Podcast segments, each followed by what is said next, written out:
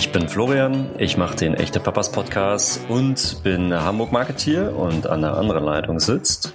An der anderen Leitung sitzt der Marco, Redaktionsleiter des Magazins Men's Health Dead und gemeinsam sind wir die echten Papas.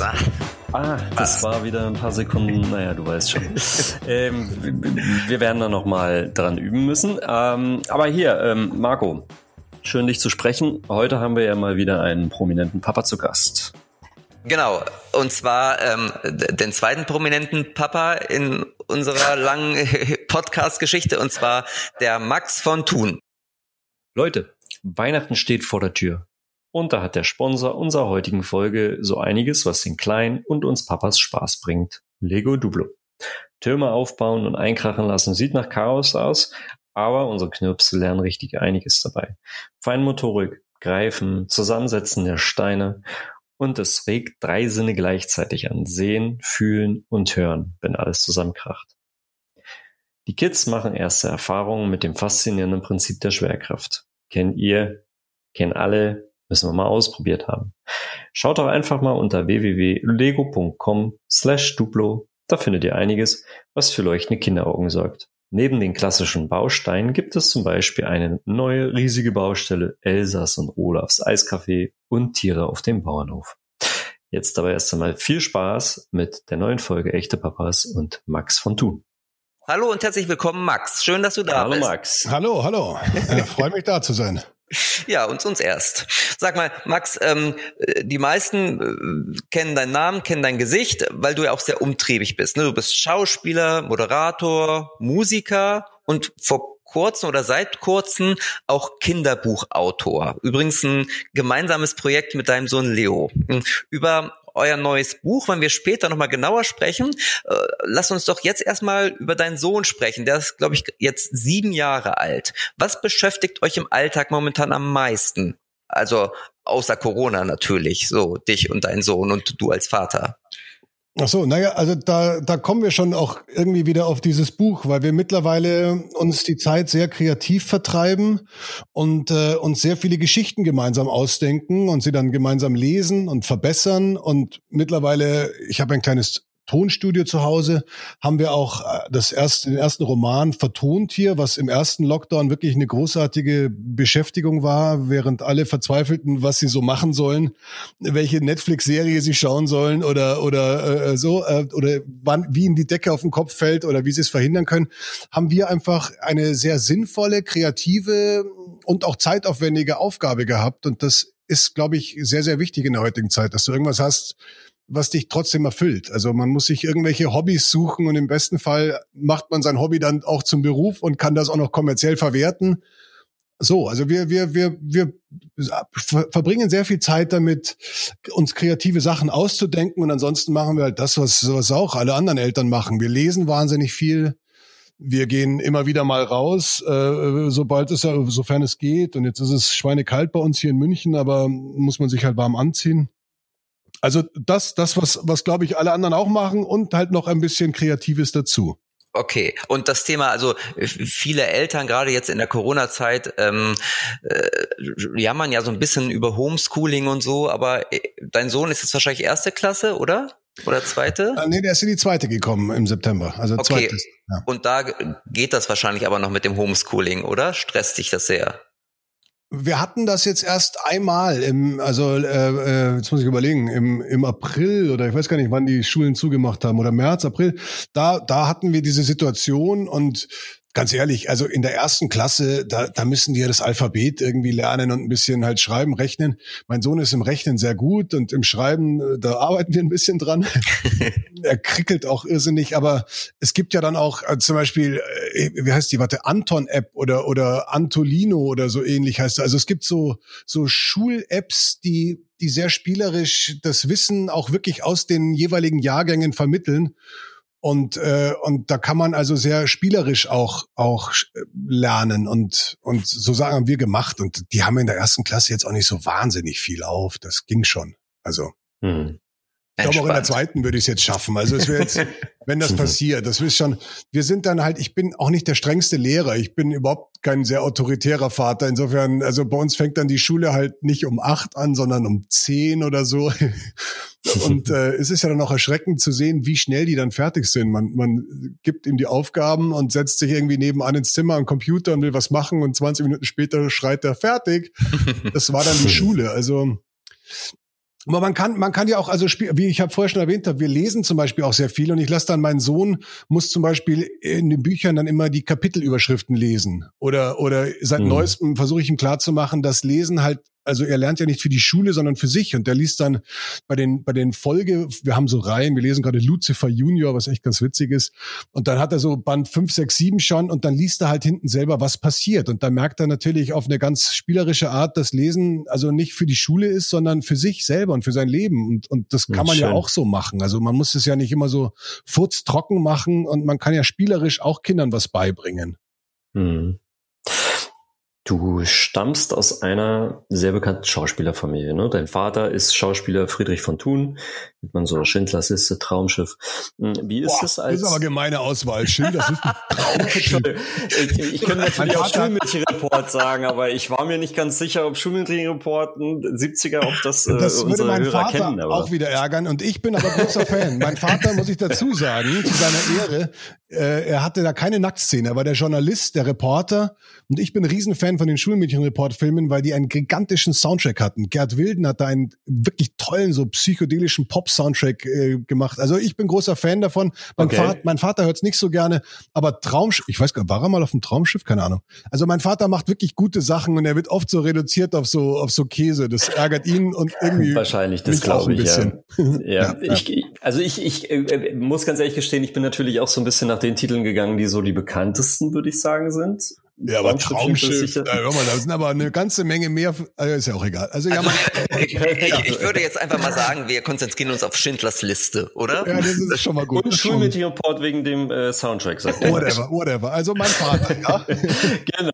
Wie ist es so als Sohn, ähm, beruflich in die Fußstapfen seines Vaters zu treten? Überlegt man als Sohn, ähm, als eines Schauspielers zweimal, ob man den Beruf auch äh, ergreift oder ist das irgendwie die logische Konsequenz? Wahrscheinlich, und du kannst dir vorstellen, kommt später natürlich auch die Frage zu deinem Sohn. Ja, also, also ich, ich weiß noch, dass ich im Kindergarten relativ früh schon gesagt habe, ich möchte Schauspieler werden, weil alle anderen haben gesagt, sie wollen Feuerwehrmann werden oder so und das, ich fand es einfach cool, was anderes zu sagen.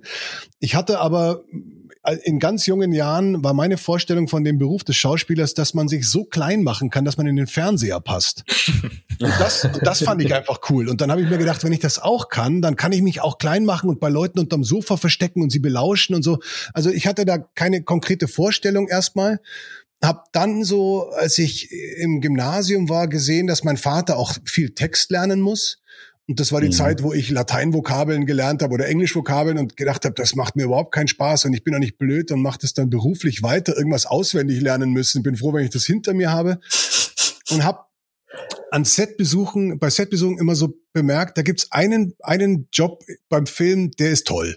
Das war der Regisseur. Der kam in meiner Vorstellung immer, wenn alles aufgebaut war, kam der als letzter ans Set, hat sich auf seinen Stuhl gesetzt, hat gesagt, und bitte, und dann haben alle was mhm. gemacht und dann hat er gesagt, oh, danke. Und dann ist er wieder verschwunden. da habe ich mir gedacht, das ist ein toller Job. Weil da sitzt man, da macht man eigentlich gar nichts, da sagt man bitte und danke. Und so habe ich langsam halt diese Branche für mich kennengelernt. Ich habe dann Praktika ja. gemacht hinter der Kamera mit 16 in Sommerferien angefangen und wollte eigentlich Regie machen und habe dann als Regieassistent später bei Tatorten oder so den den Polizisten gespielt, der der bei den Kommissaren klopft, kurz reinschaut und sagt, Kollegen, das müsst ihr euch mal anschauen und wieder rausgeht. Es ist immer zu klein für einen, für einen gestandenen Schauspieler und zu groß oft für Komparsen, die manchmal wahnsinnig verkrampfen, wenn sie plötzlich was sagen müssen. Hm. Und das habe ich gemacht und das habe ich irgendwie bemerkt, das macht mir Spaß und habe dann zum Spaß mir eine Agentur gesucht, die mich auch genommen hat, ohne Ausbildung und allem. Und seitdem arbeite ich und lebe davon. Also das, ich bin da so Schön. reingepurzelt. Also da war kein Konzept. Okay aber tatsächlich irgendwie natürlich ähm, sehr früh die, die erste Berührung ne, mit dem Film- und TV-Geschäft. Ja. Ähm, ja, ja. Äh, wie ist das? Der eigene Vater ist ja oftmals ein großes Vorbild ähm, in verschiedener Hinsicht. Wie ist das bei euch aus beruflicher Sicht? Ist da auch dein Vater dein Vorbild? Inwieweit hast du ihm danach geeifert oder inwieweit sucht man sich dann doch da einen eigenen Weg, auch wenn man den gleichen Beruf eingeschlagen hat? Also man, man kann das ja gar, gar nicht vergleichen, weil wir sind, also uns trennen, äh, jetzt muss ich rechnen, über 30 Jahre und, und wir sind natürlich ganz andere Rollen und ähm, Vorbild habe ich sowieso, also ich tue mich immer schwer mit Vorbild. Es gibt Menschen, die ich sehr, sehr bewundere für ihre Arbeit, für das, was sie leisten. Und mein Vater hat ja, das wissen ja leider scheinbar nicht alle, außer Traumschiff und Schulmädchenreport auch noch ganz andere tolle Sachen gemacht. Und das, das ist schon, das ist schon schön. Und der hat natürlich auch einen guten Ruf in der Branche. Und das ist auch immer schön, wenn man da so, früher hat's mich genervt, wenn man so jung ist, will man natürlich sich selbstständig machen und eigenständig sein. Und wenn immer jemand kommt und sagt, mein Gott, dein Vater, wie geht's denn dem? Oder mit dem habe ich ja auch mhm. schon mal. Aber mittlerweile kann ich damit sehr gut umgehen und wir, wir begegnen uns da sehr auf Augenhöhe, schauen die Sachen, die der andere macht, an und reden da ehrlich drüber und sagen, was wir denken. Wir reden über Projekte, die auf dem Tisch liegen und so, also das ist, das ist einfach, einfach sehr, sehr schön, weil mein Vater halt all diese Situationen auch kennt. Wenn wir über Drehmomente reden und so, sagt er, ja, das kenne ich auch und das habe ich auch schon und so. Das ist einfach, einfach sehr angenehm, weil man gleich so eine, so eine Ebene hat, auf der die Kommunikation sehr viel leichter ist. Aber mhm, ich Augenhöhe. Auf Augenhöhe, ja. Und aber ich würde jetzt nicht sagen, dass also, dass ich so äh, äh, jetzt, wenn ich einen Film, wenn ich selber was spiele, dass ich mir denke, das mache ich jetzt so wie mein Vater damals in dem Film oder so. Das wäre ja auch Quatsch. Also man will sich ja auch beim Spielen nicht kopieren. Man man mhm. man schaut auch andere gute Kollegen gerne zu und und und hofft, dass man vielleicht etwas mal sich davon abschauen kann oder auch mal verwenden kann in bestimmten Situationen. Aber es ist jetzt nicht so, dass, dass ich da so nachgeeifert hätte oder, oder das auch das Ziel gewesen wäre. Also das, mhm. das gar nicht. Jetzt standet ihr bei Benjamin Blümchen, übrigens ein weiterer Titel ähm, oder ein Film, aus dem man Friedrich von Thune kennt. äh, Benjamin Blümchen stand ihr beide vor der Kamera. Wie, wie war das jetzt äh, dann auch mal gleichzeitig mit ihm zusammenzuarbeiten und nicht immer nur über die Arbeit zu reden, wie du es gerade beschrieben hast? Und ich muss einmal kurz nachfragen, war das euer erster gemeinsamer Film? So, so tief bin ich nämlich da nicht in die Recherche eingedrungen. Oder habt ihr schon viele gemeinsame Projekte vorher gehabt? Benjamin Blümchen ähm, ist ja ähm. sozusagen letztes Jahr in die Kinos gekommen, ne? Das ist das Neueste. Genau. Nein, also mein allererster Film, das war 1996, das war ein österreichischer Film, der hieß La Morte. Da war die ganze Starriege der österreichischen Schauspieldamen davon, also Senta Berger, Christiane Hörbiger, äh, äh, Nicole Hesters, Inge Konradi, alle von der Burg und äh, und zwei Männer, das waren mein Vater und ich. Das war unsere erste, unser erster Dreh und da weiß ich noch, dass mein Vater am Abend, das war in Baden bei Wien, haben wir im Hotel gewohnt am Abend immer gesagt hat, komm doch mal noch rüber, lass uns mal den Text für morgen durchgehen. Und er war halt so aufgeregt und hatte so Angst, dass ich mich blamier und wollte eigentlich immer schon vorinszenieren, so ein bisschen. Mhm. Und stand auch immer bei Szenen, wo er gar nicht dabei war, auch irgendwie am Set und, und, und hat dann so in der Ecke nervös gezuckt. Das hat mich wahnsinnig gemacht. Daraufhin haben wir länger nicht mehr zusammen gedreht und dann hatte er 17 Jahre lang eine Reihe am ZDF, das hieß Die Verbrechen des Professor Capellari, den er gespielt hat. Da war ich in einem oder zwei Fällen dabei, auch, habe mitgespielt in Folgen. Und da gab es Situationen, wo mein Vater nach einer Stellprobe so äh, zu mir leise gesagt hat, sag mal, äh, willst du das vielleicht nicht so oder so machen? Und ich gesagt, nee, Ah ja, okay, okay, okay. Da hat er schon gemerkt, okay, also back off äh, und hat mich gelassen.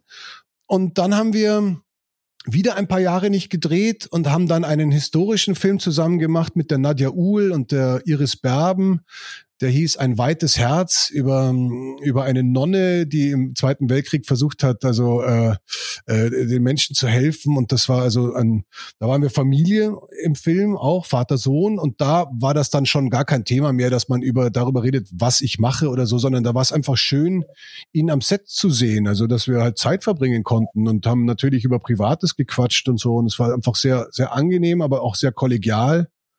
Und der Benjamin jetzt, das hat sich so ergeben. Ich habe das für meinen Sohn gemacht und, und mein, mein Vater für seine ganzen Enkelkinder.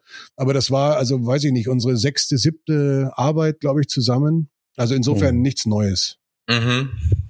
Und auch eingespielt dann sozusagen schon als Team. Naja, da hatten wir äh, auch, glaube ich, ich weiß gar nicht, äh, es gab so ein, zwei Massenszenen am Schluss, da haben wir, da waren wir dann zusammen, aber sonst hatten wir da auch wenig am Set zu tun. Ja, auch also wenig gleiche Drehtage, was dann schade war, weil, weil wir uns dann doch nicht so viel gesehen haben, wie wir gedacht haben. Aber das klingt jetzt auch so, als würden wir uns sonst nicht sehen. Also wir sehen uns sehr, sehr viel in München und wir gehen viel spazieren im Moment und telefonieren auch immer viel. Also wir sind eh sehr eng. Mhm. Mhm. Äh, du hast ja vorhin schon mal kurz erwähnt, äh, wie das war, ähm, als du noch Kind warst und wie du dir das vorgestellt hast als Schauspieler. Ähm, wie hast du denn damals sozusagen deinen Vater empfunden? Also ich stelle mir vor, und so wird es wahrscheinlich auch sein, dass man als Schauspieler ja auch viel unterwegs ist. Ähm, wie war das für dich als Kind mit einem Vater, der wahrscheinlich dann äh, unregelmäßig zu Hause war? Also mein Vater, mein Vater hat, als ich ganz klein war, hatte einen, einen Film, der war, glaube ich, in den 80, frühen 80er Jahren, die blassblaue Frauenschrift. Das war eine Werfelverfilmung und die war dann auch preisgekrönt. Und das war so sein erstes, so, so, so, da hat er auf sich aufmerksam gemacht ein bisschen. Und der wirkliche Durchbruch kommerziell kam dann erst eigentlich, als ich so 13, 14 war. Da hatte er eine Reihe, das hieß das Erbe der Guldenburgs. Da war er der Gutsverwalter oder so. Oh, das also, kenne ich noch. Ja. Ich kenn's auch. Und das, und das hat ihm einen, einem kommerziellen, breiteren Publikum so bekannt gemacht. Und da war ich aber schon gar nicht mehr in dem Alter, wo mich das interessiert hat. Und meine Freunde haben das auch gar nicht mitbekommen. Also eigentlich wusste das keiner, dass er Schauspieler ist. Und er hat, als ich ganz klein war, auch noch für den ORF sehr viel Dokumentationen produziert. Das war eine Reihe, die hieß auf rot-weiß-roten Spuren. Da hat er Auslandsösterreicher, also Österreicher, die ins Ausland ausgewandert sind und dann eine österreichische Nonne, die in Tibet mit, mit dem Radl da rumfährt und die Bibel in, auf Tibetanisch übersetzt oder so, so verrückte Aussteigergeschichten gemacht. Und dadurch war er sehr, sehr viel unterwegs auf der ganzen Welt und oft weg auch ähm, aber gleichzeitig gab es immer wieder die Gelegenheit, dass wir als Familie so nachkommen. Also wir sind dann in Afrika, wir waren in Kenia, wir waren in, in, in, auf, in aufregenden Orten, die wir dann halt so, er hat dann erst gedreht und danach sind wir nachgekommen, dann haben wir noch zwei Wochen Urlaub dran gehängt. Also er war schon weg auch viel, als ich klein war, aber wenn er dann da war, war er halt auch sehr, also war es immer schön, weil er dann halt so, also hat natürlich nie so diese ganzen unangenehmen pädagogischen Sachen übernommen und macht deine Schulaufgaben. Das war meine Mutter, diesen undankbaren Teil hat sie übernommen. Aber er war dann halt da und man konnte spielen mit ihm und hat gelesen und Geschichten erzählt und so. Und das war immer spannend dann. Also ich habe jetzt nicht das Gefühl, dass ich ohne Vater aufgewachsen bin, obwohl er schon unterwegs war. Aber der eigentliche schauspielerische Durchbruch kam erst, da war ich 14, 15. Mhm. Und damals irgendwie so, man kann sich das ja heutzutage gar nicht mehr vorstellen, ähm, dass es eine Zeit ohne Handy gab, so wo jeder erreichbar ist. Gab es ja. damals irgendwie, also Festnetz gab es ja schon, das heißt, ihr habt einfach regelmäßig telefoniert oder ähm, wie bleibt genau. man da im Kontakt? Ja, ja, dann telefoniert und da sind Sätze gefallen, die heute auch nicht mehr fallen. Also es hat dann geklingelt, dann kam eine ganz dünne Stimme vom anderen Ende der Welt und und und der hat dann also immer so, jetzt, jetzt gib mir noch schnell deine Schwester, weil also es kostet ja auch hier ganz schön viel. Und man hat halt in, in zwei Minuten versucht, alles zu erzählen, was so gerade passiert mhm. ist. Und, äh, und dann und dann war diese diese dünne Stimme vom anderen Ende der Welt wieder verschwunden und hat sich zwei Wochen später oder eine Woche später wieder gemeldet. Das mhm. ist heute natürlich anders. Wenn ich irgendwo bin und drehe, dann kann ich mit meinem Sohn FaceTimen und kann sagen, schau mal, das ist mein Hotelzimmer und äh, äh, guck mal, das ist der Ausblick oder hier bin ich am Set, gerade ist mein Wohnwagen. Ich kann da ganz anders, da kann man anders Kontakt halten und muss eben nicht drüber nachdenken, wie viel es kostet und so. Es ist schon hat sich viel getan, ja. Das kann man sich gar nicht richtig vorstellen, finde ich. Nee. Jetzt bist du ja selber Vater von Leo. Mhm. Und äh, apropos Vorbild und Vaterrolle äh, definieren, was, was hast du dir von deinem äh, Vater abgeguckt oder was machst du bewusst anders heute bei Leo?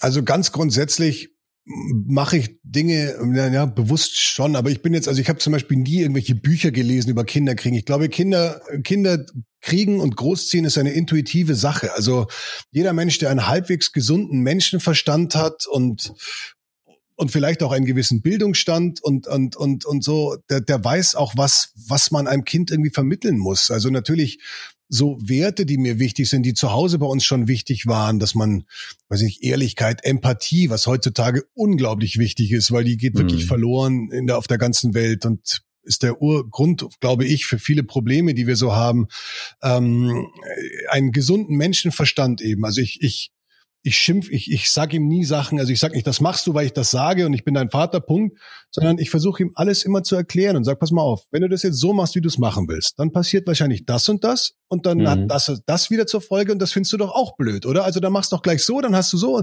also und das habe ich irgendwie so geschafft, da bin ich auch sehr stolz drauf, dass ich meinen Sohn wirklich über die Vernunft abholen kann.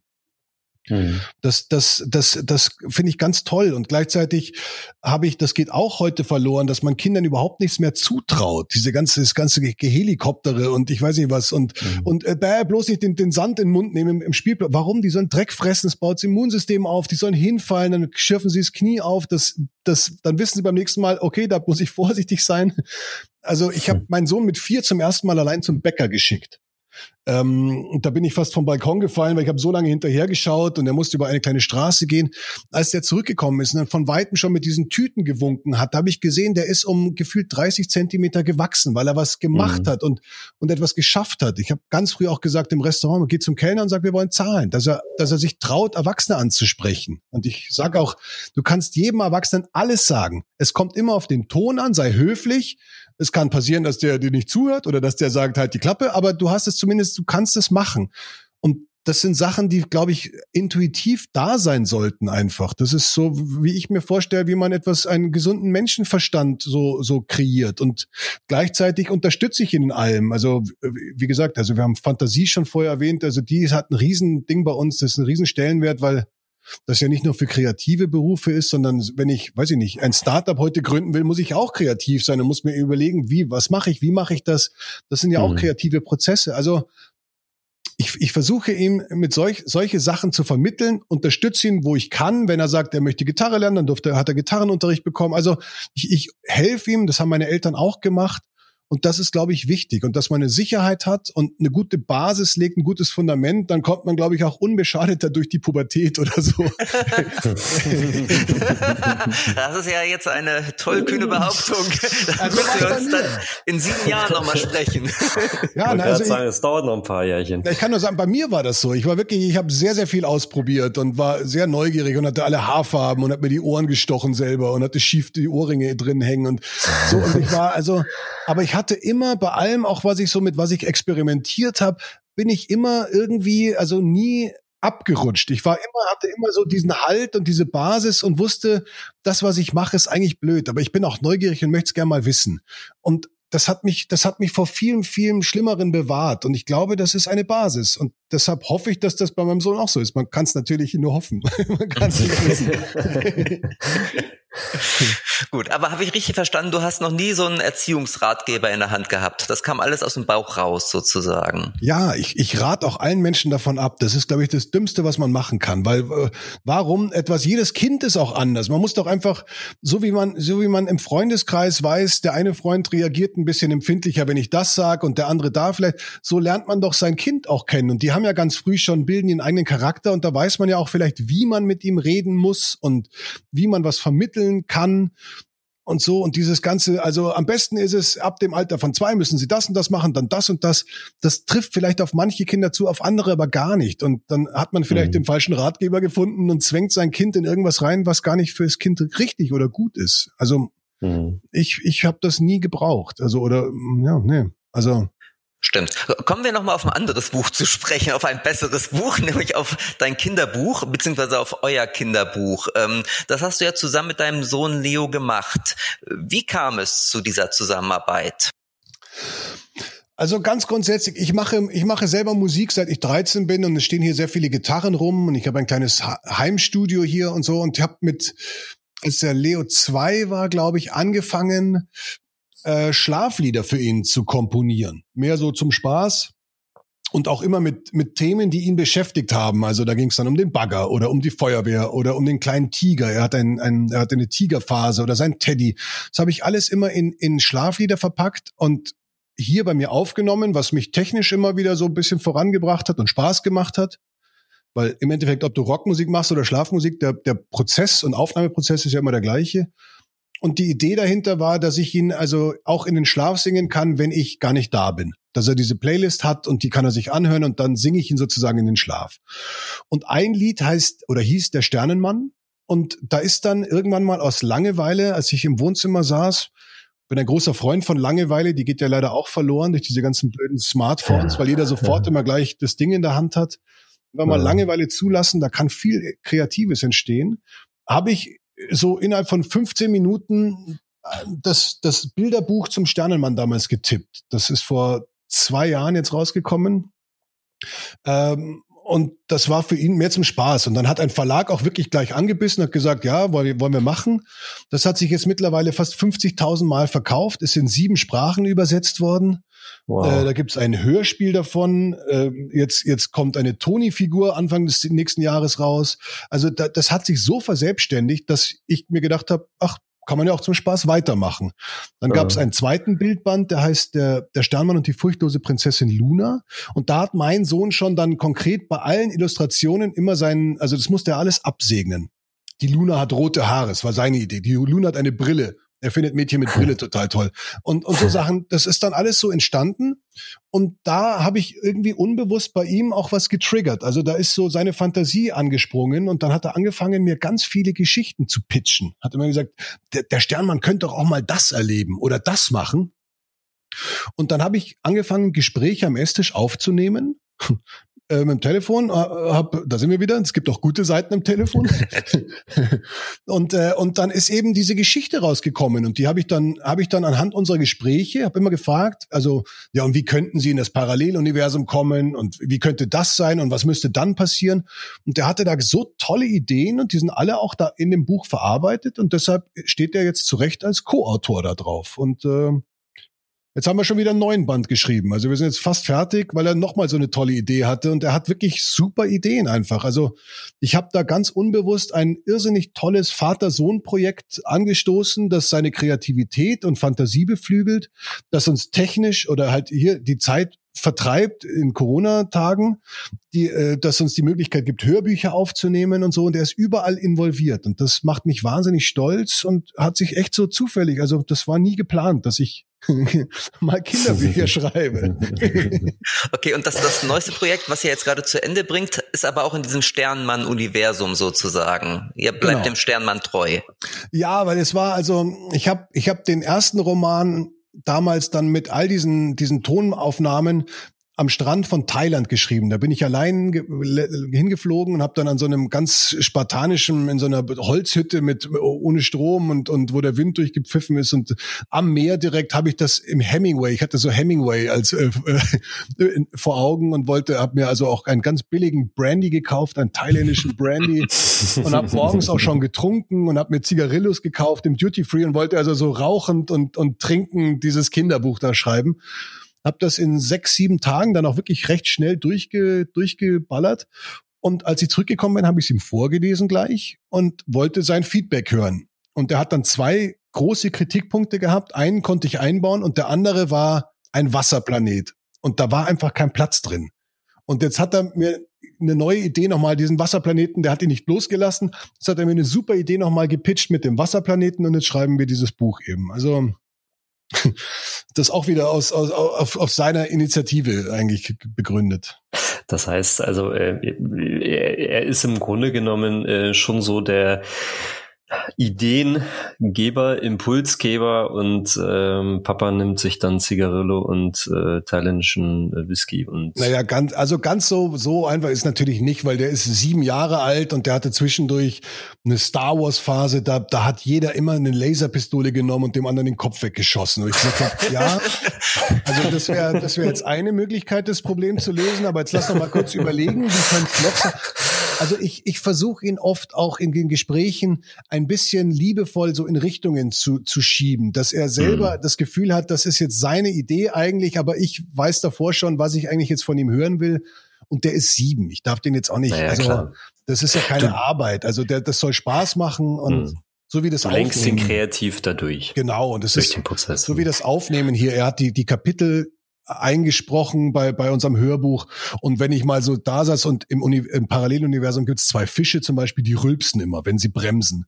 Ähm, die ziehen ein Gefährt. Und dann habe ich immer, wenn, halt, wenn ich halt gemerkt habe, da fehlt ein Rülpser, ich gesagt, Leo, komm mal schnell rüber. Dann ist er aus seinem Zimmer gekommen, habe ich gesagt, ich brauche noch einen Rülpser. Alles klar. Hat sich vors Mikro gestellt, hat gerülpst, habe ich aufgenommen. Dann hat er gesagt, ich biete noch was an. Hat er dann, das kam so, war dann plötzlich so sein Ding, hat er gemerkt, das ist cool, ich biete was an. Und so, und da, so ist der langsam reingewachsen. Der benutzt mittlerweile auch, also überhaupt durch dieses ganze Lesen, das wir viel betreiben, eine ganz, der hat eine irrsinnig blumige Sprache und, und sagt auch erstaunliche Sachen. Also ich, im Hörbuch gibt's ein, oder im Buch, in dem Roman gibt's ein Kapitel, da kommen die zum bösen Zauberer Knuterich. Und das ist sehr spannend eigentlich und so. Und das Hörbuchkapitel ist auch sehr spannend mit düsterer Musik und der hat so eine tiefe Stimme und so.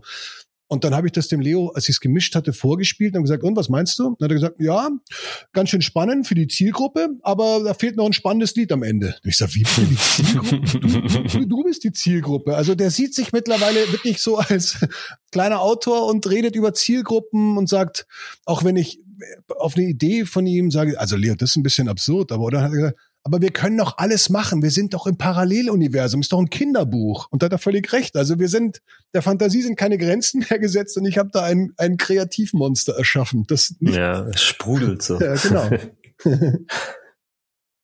oh. Sind noch alle da? Ja. ja. Ach gut. Schweigende Stille. Flo, möchtest du oder soll ich? Nee, du bist. Ach so, ich bin. gut. Ähm, Max, noch einmal ganz kurz ähm, auf deinen Vater zu sprechen zu kommen, beziehungsweise auf euch alle drei. Also äh, dein Vater Friedrich von Thun ist ja auch in dem Hörbuch äh, zu hören. Da hat er eine Gastrolle. Ich glaube, er spricht den Mondmann. Hm? Ist das ja. jetzt eine einmalige Sache oder wird man die drei von Toons noch öfter zusammen hören, beziehungsweise vielleicht sogar zusammen sehen? Also sehen wird mit Sicherheit noch sehr lange dauern, weil erstens weiß Leo noch gar nicht genau, was er machen will. Er kennt das Setleben, weil ich ihn immer wieder auch mitnehme und der genießt das auch und er weiß immer, wo die Schokolade ist, weil er im Catering und so, also er, er kennt die, die Hotspots an, an, an Drehorten und weiß, wie er dann schöne Zeit haben kann, aber er hat noch kein ernsthaftes Interesse und das will ich auch gar nicht pushen. Ähm, zu dem Hörbuchauftritt kam, also erstmal, es gab vom ersten Bilderbuch schon ein Hörspiel und da war es auch völlig klar, dass der Opa irgendwie mitmachen muss. Da spricht er auch den Mann im Mond. Und als ich hier zum Lockdown dieses Hörbuch angefangen habe, vom Roman jetzt, da, da ist mein Vater irgendwann mal zu Besuch gekommen hier und dann habe ich gesagt, schau mal, ich, ich spiele mal kurz vor, was ich gerade so aufgenommen habe. Und da war eine Passage, wo, wo man, wo, wo der Sternmann indirekt vom Mondmann redet und sagt, der Mondmann hat ihm mal erzählt, dass, dass schwarze Löcher gefährlich sind und man nie weiß, wo sie einen ausspucken. Dann habe ich gesagt, äh, wenn du da bist, ich meine, wenn du Lust hast, kannst du schnell einfach einsprechen. Und so ist das entstanden. Also er hat sich kurz vors Mikro gestellt, ich habe diesen einen Satz aufgenommen und so ist er jetzt im Hörbuch. Hm. Ähm, beim nächsten Teil sollten wir da wieder, beim nächsten Lockdown, wann immer, man weiß ja nicht, wie die Zeit jetzt ausschauen wird im nächsten halben Jahr, könnten wir schon das zwei, den zweiten Roman vertonen und dann können wir wieder meinen Vater einbauen. Aber also geplant, wir planen überhaupt nichts konkret. Also wir, wir lassen uns echt so treiben und haben Gott sei Dank auch nie Zeitdruck und wenn sich ergibt, dass mein Vater dabei ist und wenn er Lust hat, ist er herzlich eingeladen und wenn nicht, dann ist es auch nicht schlimm. Mhm. Jetzt hatten wir vorhin das Thema Fußstapfen. Und ja. ich habe es angedroht. Meine Frage noch, ähm, die mich interessiert, ähm, wird sich das bei deinem Sohn Leo vielleicht irgendwann mal wiederholen? Siehst du Tendenzen? Er ist jetzt noch nicht so ganz äh, da angekommen am Set, hast du ja gesagt, aber ähm, oder oder spielst du mit dem Gedanken? Hast du schon mal durchgespielt? Also ich habe selber schon einige Male Filmkinder gehabt, so. Also ähm, äh, kleine, also halt, halt Kollegen, die dann halt also auch in seinem Alter schon, die meistens recht unschuldig am ersten Drehtag mit großen Augen alles beobachtet haben und am Ende des Drehs meistens gemerkt haben, ich muss noch einmal kurz sagen, ah, heute habe ich nicht so Lust. Schon steht ein Aufnahmeleiter da mit einem Lolly oder ich weiß nicht was oder einem im Kakao. Also das ist auch eine Gefahr, dass das so, ich finde, für Kinder, mhm. Kinder sind nicht wirklich, das ist keine, kein wirklich guter Ort für Kinder. Also weil das, weil das irgendwie die Realität verzerrt. Wenn er das ja. später mal machen will und, und sagt, er soll eine Schauspielschule besuchen oder das machen, dann kann er das von mir aus machen. Aber also er kann alles machen. Er kann auch, wenn er sagt, ich möchte in einer Bank arbeiten, dann soll er halt in der Bank arbeiten. Also ich, er darf sich das aussuchen, aber er lässt sich da, glaube ich, zu Recht auch noch Zeit. Im Moment ist es mehr Musik. Also wir sind, mein Sohn ist riesen Metallica, Motorhead und Guns N' Roses Fan.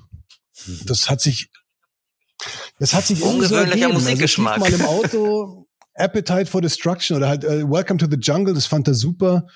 Und dann sind wir irgendwie über Guns N' Roses auf Metallica, da mag er die ganzen schnellen Sachen, die wirklich harten, schnellen Sachen aus den 80er Jahren, Masters of Puppets mhm. und, und Motorhead. Also er hat auch Lemmy von Motorhead auf seinem Nachttisch stehen. äh, warum er so ist auf Hardrock, also es läuft auch gar nicht bei uns so wahnsinnig viel so Hardrock und er sagt auch ganz zum Frühstück, können wir, können wir Motorhead hören? Und ich sage, nee, jetzt sicher nicht, weil also wenn ich jetzt um die Uhrzeit Motorhead höre, dann drehe ich durch. Also er, er ist gerade eher auf dem Trip, glaube ich, dass er, dass er Rockmusiker werden will. Er hat eine Gitarre auch und ich habe eine kleine E-Gitarre, äh, mit der er auch spielen kann. Und das ist natürlich dann lustig, wenn die über einen Verstärker verzerrt, das ist Krach machen. Er hat auch bei unserem Hörspiel, ist ganz hinten, als es fertig aufgenommen war, saßen wir beim Frühstück und dann hat der Leo gesagt, wir sollten eigentlich noch so ein Sternenmann-Abschlusslied machen. Und ich gesagt, ja, tolle Idee. Dann hat er gemeint, schade, dass wir Lemmy von Motorhead nicht fragen können, ob er Lust hätte mitzumachen. Und ich gesagt, ja, der ist tot, können wir nicht fragen. Aber wir können uns überlegen, wie hätte Motorhead das gemacht? Und dann haben wir so eine wirklich so eine Punkrock-Version von unserem Schlaflied gemacht, die wirklich ja. lustig ist, wo er so mit Gitarrengeräuschen so äh, verzerrten, auch die habe ich alle reingeschnitten und er singt mit. Also im Moment ist die Musik interessanter als als Schauspiel. Ja, das ist doch schön. Okay, aber abgesehen davon, dass du jetzt gesagt hast, so ähm, mit den Kinderstars ist das so ein bisschen kritisch zu sehen, würdest du ihm jetzt generell, auch wenn er dann erwachsen ist und irgendwann einen Beruf ergreifen muss, jetzt nicht partout davon abraten, Schauspieler zu werden? Also du sagtest ja, ja schon, alles das, was ich vorher schon oder? über meine Eltern gesagt habe. Bei uns, wenn, wenn wir gesagt haben, wir wollen was machen und das ernst gemeint haben, dann, dann wurde man erstmal unterstützt. Und das möchte ich auch so hand, handhaben eigentlich, dass mhm. man erstmal nicht von vorne, also ich, ich kann doch nicht bestimmen, was der sein Leben lang macht. Wenn ich sage, nein, du bist das und das, du bist Arzt. Also wenn der gar keinen Bock hat, dann wäre das doch bescheuert. Also insofern, ich warte ab, was sich da entwickelt, aber gleichzeitig, also ich habe das mal vor paar Jahren in, in, im Spiegel war ein, Inter war ein Artikel über die Branche, über Schauspieler und da stand irgendwie, dass in Deutschland, glaube ich, 15.000 registrierte Schauspieler leben oder arbeiten und davon können fünf Prozent von dem Beruf leben. Und, okay. und das ist auch wirklich so. Und das heißt ja gar nicht, dass mhm. die fünf Prozent die Besten sind und alle anderen schlecht, sondern es gibt wahnsinnig viele tolle Schauspieler, die irrsinnig wenig arbeiten, weil es auch wahnsinnig viel mit, mit Glück zu tun hat und, und mhm. mit, mit Connections zum Teil und so. Und das, das ist halt einfach wirklich ungewiss. Aber was ist in der heutigen Zeit schon gewiss? Insofern keine Ahnung. Also. ja. Gut, ja, warten wir es mal ab. Also auf jeden Fall behalten wir euch alle drei im Auge, würde ich mal sagen, oder Flo? Definitiv. Also wer weiß, Leo von Thun dann irgendwann ja, also ich will nichts ausschließen, aber wir haben uns jetzt überlegt, auch im Winter, vielleicht machen wir mal, er, er, er komponiert auch so Lieder, also mit so Schrammelt, also er spielt dann zwar keine wirklich äh, bekannten Akkorde, sondern irgendwas und singt aber dazu und improvisiert tolle Sachen. Das habe ich alles aufgenommen. Vielleicht machen wir auch ein Musikprojekt im Winter. Also vielleicht, ja, ja, ihr werdet irgendwas, schön, ja. irgendwas von ihm sicherlich noch hören. Super. Und spätestens sonst dann irgendwann, ich meine, Metallica muss sich ja auch verjüngen, beziehungsweise braucht er auch Nachwuchs, dann ähm, Vielleicht ja, tritt also, er ja mit denen auf. Ja, beziehungsweise er hat überhaupt, er hat auch, wir hören hier sehr viel Jazz und wir hören sehr viel Soul und alten Funk. Also ich, ich werde ihn schon noch irgendwie ein, ein breiteres Spektrum noch vermitteln und dann kann er sich selber aussuchen, wo er musikalisch landen okay. Ja, wenn's Rock ist, ist Rock. Viele, viele stöhnen ja verständlicherweise über diese ganze Corona-Phase, aber wenn ich das bei euch richtig verstanden habe, ähm, je länger die Phase dauert, desto höher ist euer kreativer Output, oder? Also wenn wir jetzt noch einen harten Corona-Winter bekommen, kann man sicher noch mal mit zwei, drei Hörbüchern im nächsten Jahr von euch rechnen. Ja, ist zu befürchten, aber also ich, ich muss schon sagen, mittlerweile ich habe ein wahnsinniges Glück gehabt einfach. Das muss, dessen bin ich mir auch bewusst. Ich, ich durfte drehen im Sommer. Ich habe drei Filme gemacht. Ich dachte eigentlich Anfang des Jahres, ich drehe überhaupt nicht.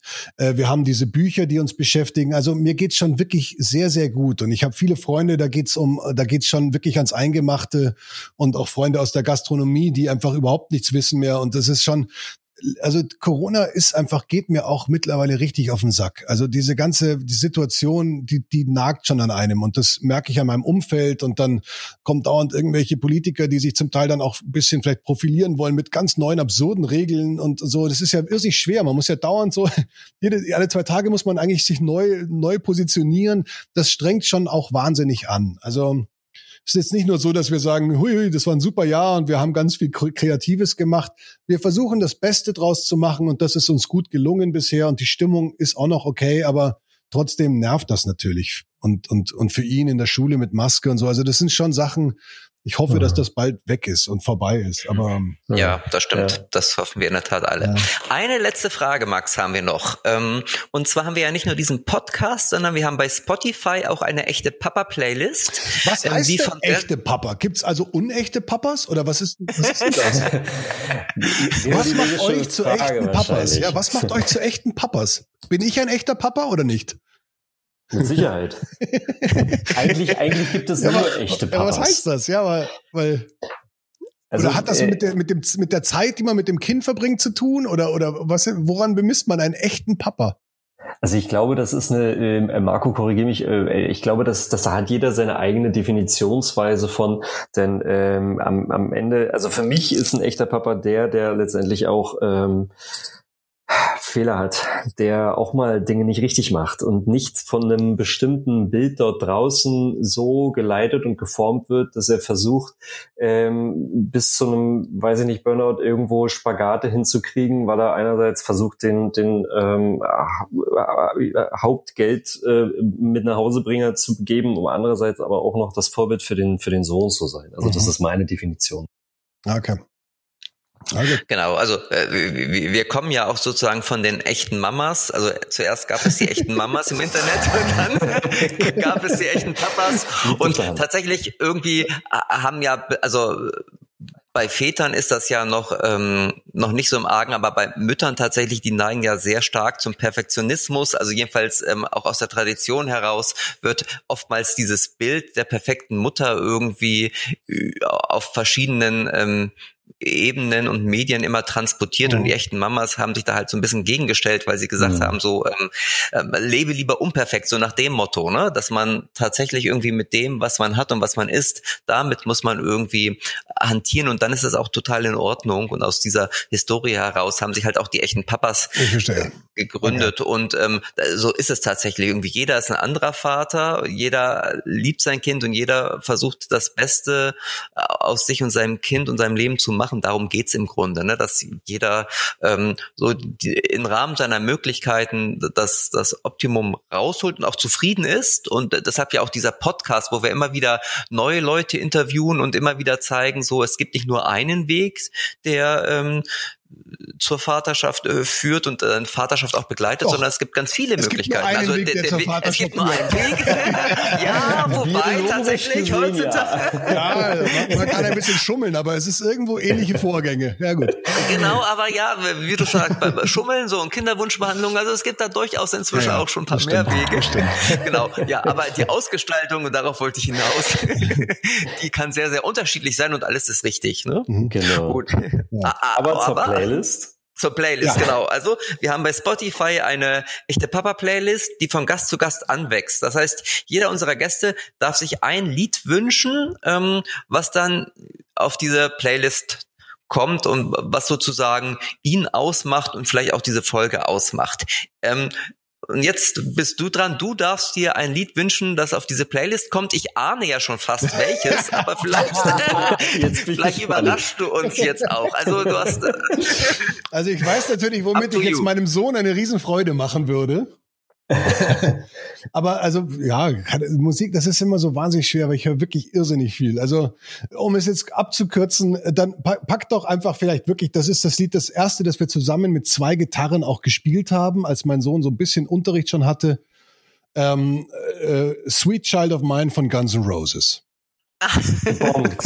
Gebongt. Das haben wir gespielt hier und mein Sohn hört irgendwann auf zu spielen und schaut mich an und sagt, äh, der Slash spielt's viel besser als du. Da habe ich, gedacht, hab ich mir gedacht, du blöder Affe, der Duffy spielt's auch besser als du. Und dann haben wir weitergespielt und gelacht. Also, Sehr schön. Ja, ja okay, wunderbar. Gut. Das, das tun wir gerne auf die Playlist, oder Flo? Also ich hatte ja, ja jetzt vermutet, das dass du eins eurer, eins eurer gute Nachtlieder irgendwie drauf tust, aber die kann man sich ja natürlich dann so. auch ähm, woanders zu Gemüte führen. Ja, ja, die kann man, die kann man, die gibt's überall in diesen ganzen gängigen Portalen. Also, also das ist mir egal, wenn ihr, wenn, wenn das in euer, in euer Podcast besser rein oder das, die, die Playlist besser reinpasst, ruhige Sachen, dann dann Nein, den ich, Sternenmann äh, oder ich ansonsten. Ich würde den Sternenmann, ich würde gerne den Sternenmann und ähm, Guns N' Roses. Ja, ist doch gut. Okay. Weil Ihr du könnt auch statt ganz und Roses vielleicht, vielleicht, also am Ende vom Hörspiel ist, wie gesagt, äh, vom jetzt im Buch ist diese Sternenmann-Rock-Version, wo wir beide zusammen singen und und er so einzählt und so. Also die ist auch lustig. Also ich überlasse das ganz euch. Sehr geil. Okay, ja, gut. Finde schön. Finde ich super. Vielen Dank.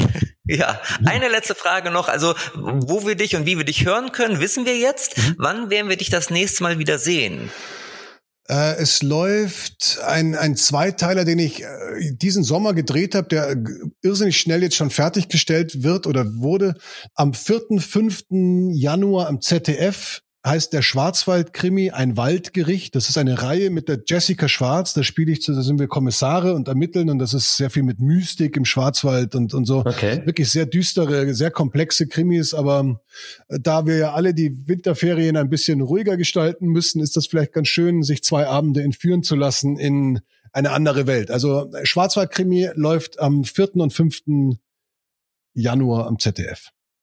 Super. Okay. Vielen Dank. Also das das merken wir uns. Ähm, Flo, wollen wir auch noch ein bisschen Werbung machen?